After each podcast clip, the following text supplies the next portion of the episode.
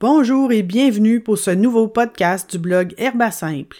Je suis Mélanie Ricard-Quirion et dans cet épisode, je vous parle de l'érable à sucre et ses trésors santé.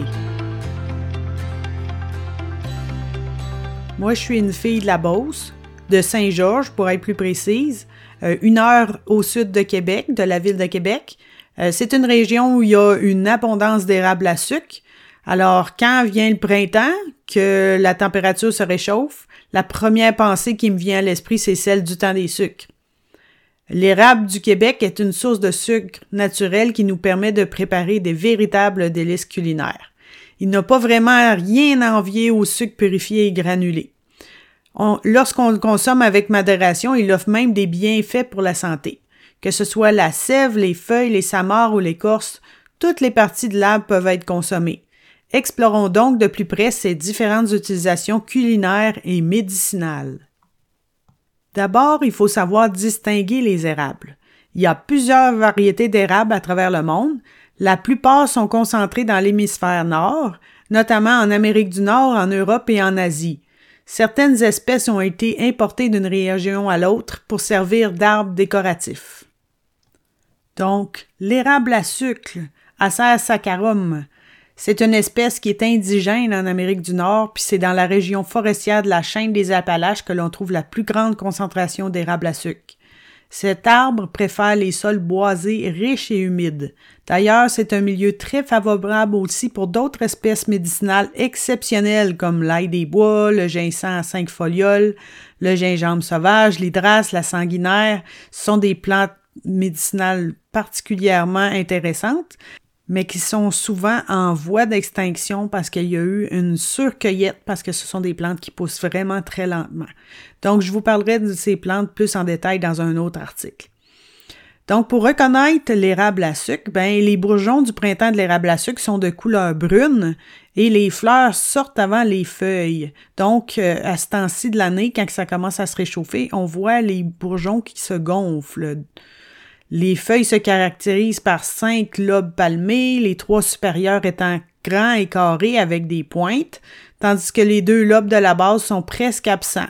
C'est une forme que l'on retrouve d'ailleurs comme l'emblème sur le drapeau canadien.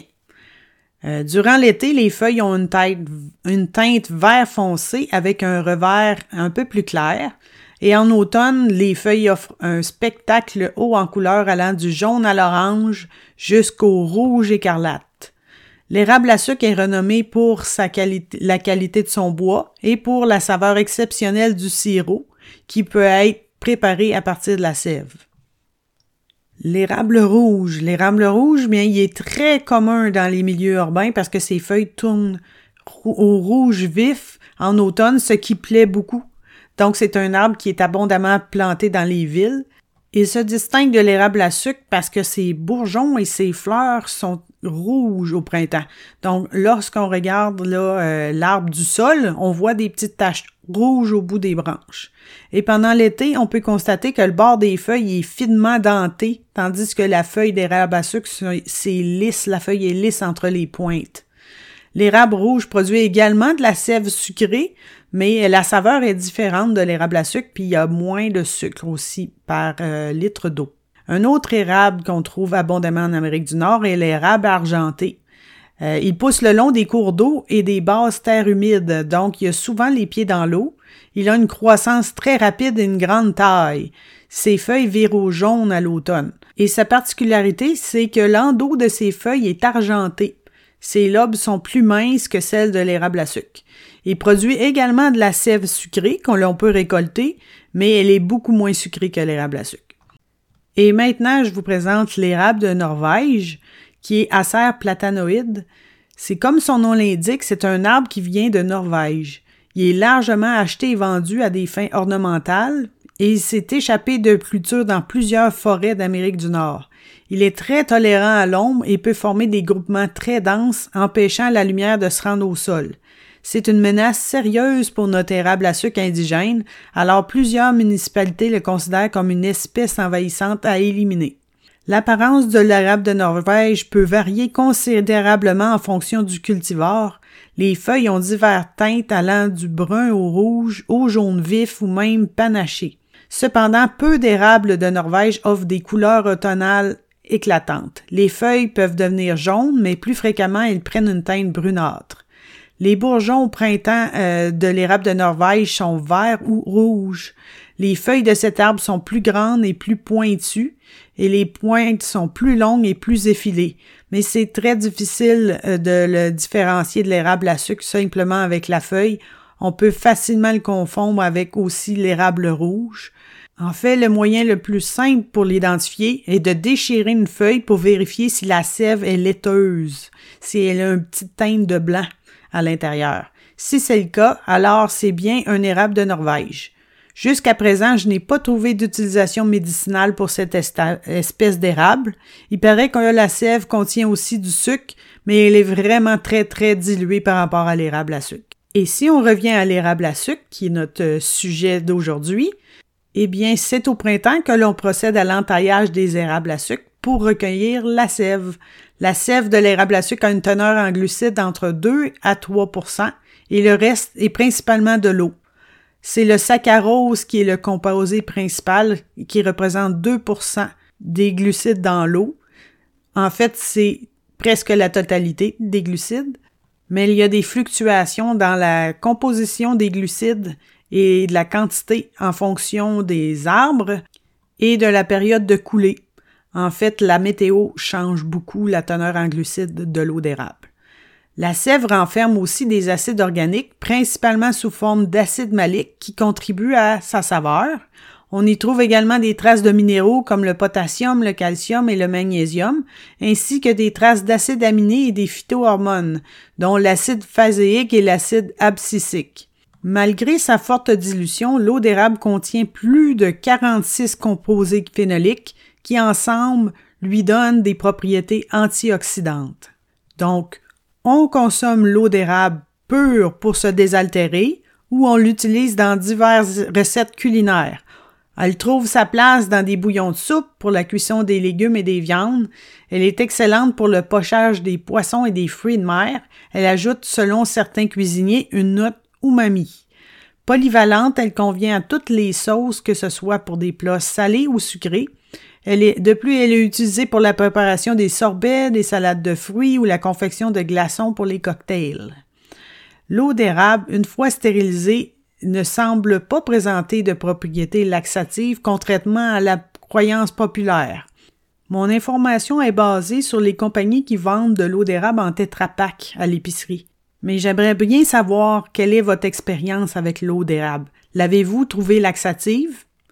Écrivez-moi un petit mot là-dessus dans mes commentaires en bas de mon article. En fait, l'eau d'érable offre tout juste une bonne quantité de glucides et d'électrolytes pour servir de boisson hydratante destinée aux sportifs. Et l'acide abscisique qu'elle contient contribue à la régulation de la glycémie. Et les antioxydants de cette eau pourraient offrir des bienfaits potentiels contre l'inflammation. Maintenant, le sirop d'érable. Le sirop d'érable est obtenu par ébullition de la sève jusqu'à ce qu'il atteigne au moins 60% de saccharose en solution, ce qui équivaut à 66 degrés bris. C'est une excellente source de manganèse et de riboflavine, la vitamine B2, une bonne source de cuivre et une source de calcium. Comme l'eau d'érable, il contient des acides organiques comme l'acide malique, des acides aminés, des phytohormones et de nombreux composés phénoliques. Au moins 67 composés ont été détectés. Certains de ces composés, comme le québécol, sont considérés comme uniques au sirop d'érable, et le québécol aurait démontré un impact bénéfique sur la santé bucco-dentaire. Alors, le sirop d'érable. Le saccharose présent dans le sirop d'érable a un indice glycémique inférieur par rapport au saccharose pur. Une étude de clinique menée sur des humains a comparé la consommation quotidienne de 30 ml de sirop d'érable avec 30 ml de sirop de saccharose les participants ont présenté des meilleurs résultats en termes de glycémie, de pression artérielle et de graisse abdominale lorsqu'ils ont consommé du sirop d'érable comparé au saccharose. Le sirop d'érable favorise la croissance de bonnes bactéries dans l'intestin car il contient de l'inuline, un prébiotique. D'ailleurs, j'ai écrit un article complet sur l'inuline que vous pourrez lire si vous allez sur mon blog. Et parce qu'on est au printemps, Euh, je vous présente aussi une cure détox au citron.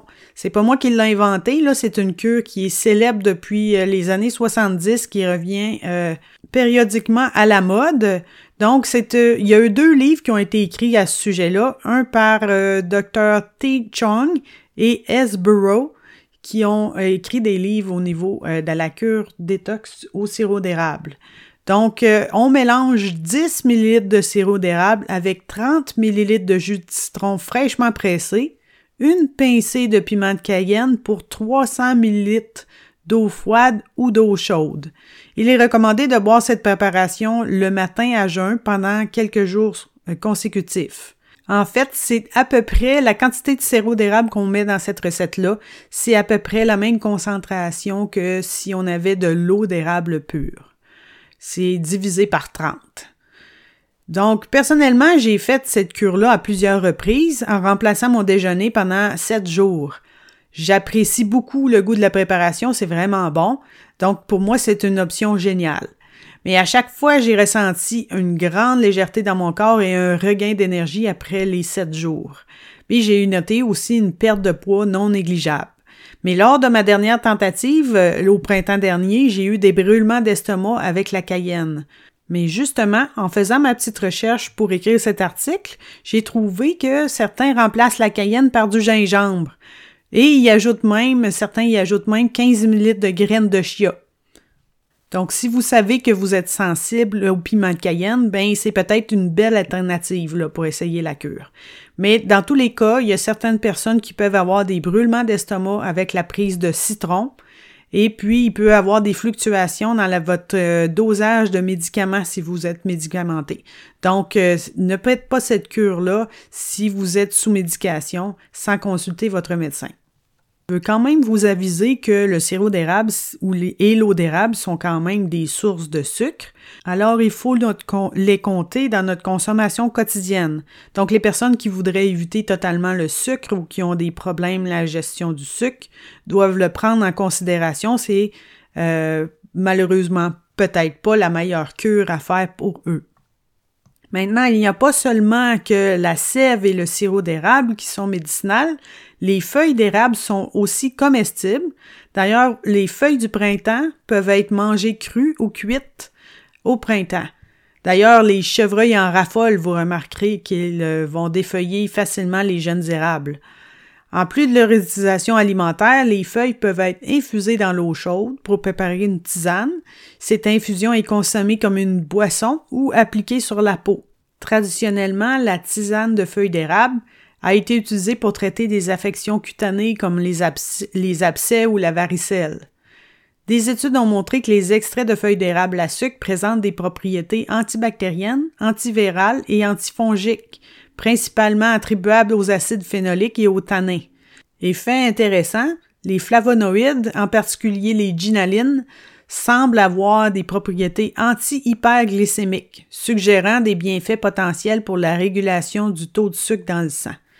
Cependant, je tiens à souligner que davantage de recherches sont nécessaires pour confirmer ces effets et déterminer surtout les doses appropriées à consommer.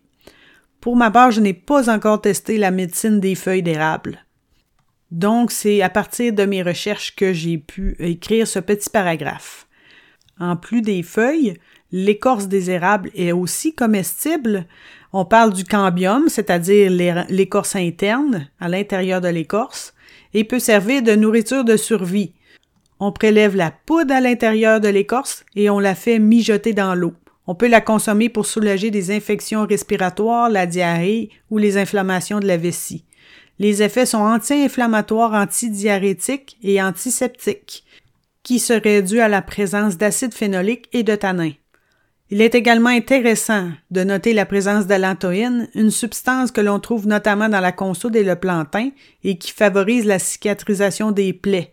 D'ailleurs, j'ai écrit un article particulièrement sur cette molécule sur mon blog.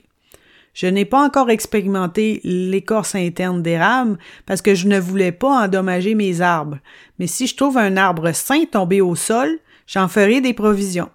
Et je vous reviendrai avec mes expériences. Les samars maintenant. Les samars des érables sont des fruits de l'érable. Donc, ce sont les petits hélicoptères qui volent au vent. à l'automne. La récolte se fait quand elles sont vertes et bien formées. Pour les consommer, on les décortique et on les fait rôtir. Si elles sont trop amères, on peut les faire bouillir en jetant l'eau de cuisson par deux fois. On mange les graines d'érable comme des noix. Elles sont riches en lipides et en protéines. C'est une bonne source nutritive. D'ailleurs, si vous décidez de tenter l'expérience, n'hésitez pas à me partager votre appréciation dans mes commentaires ci-dessous.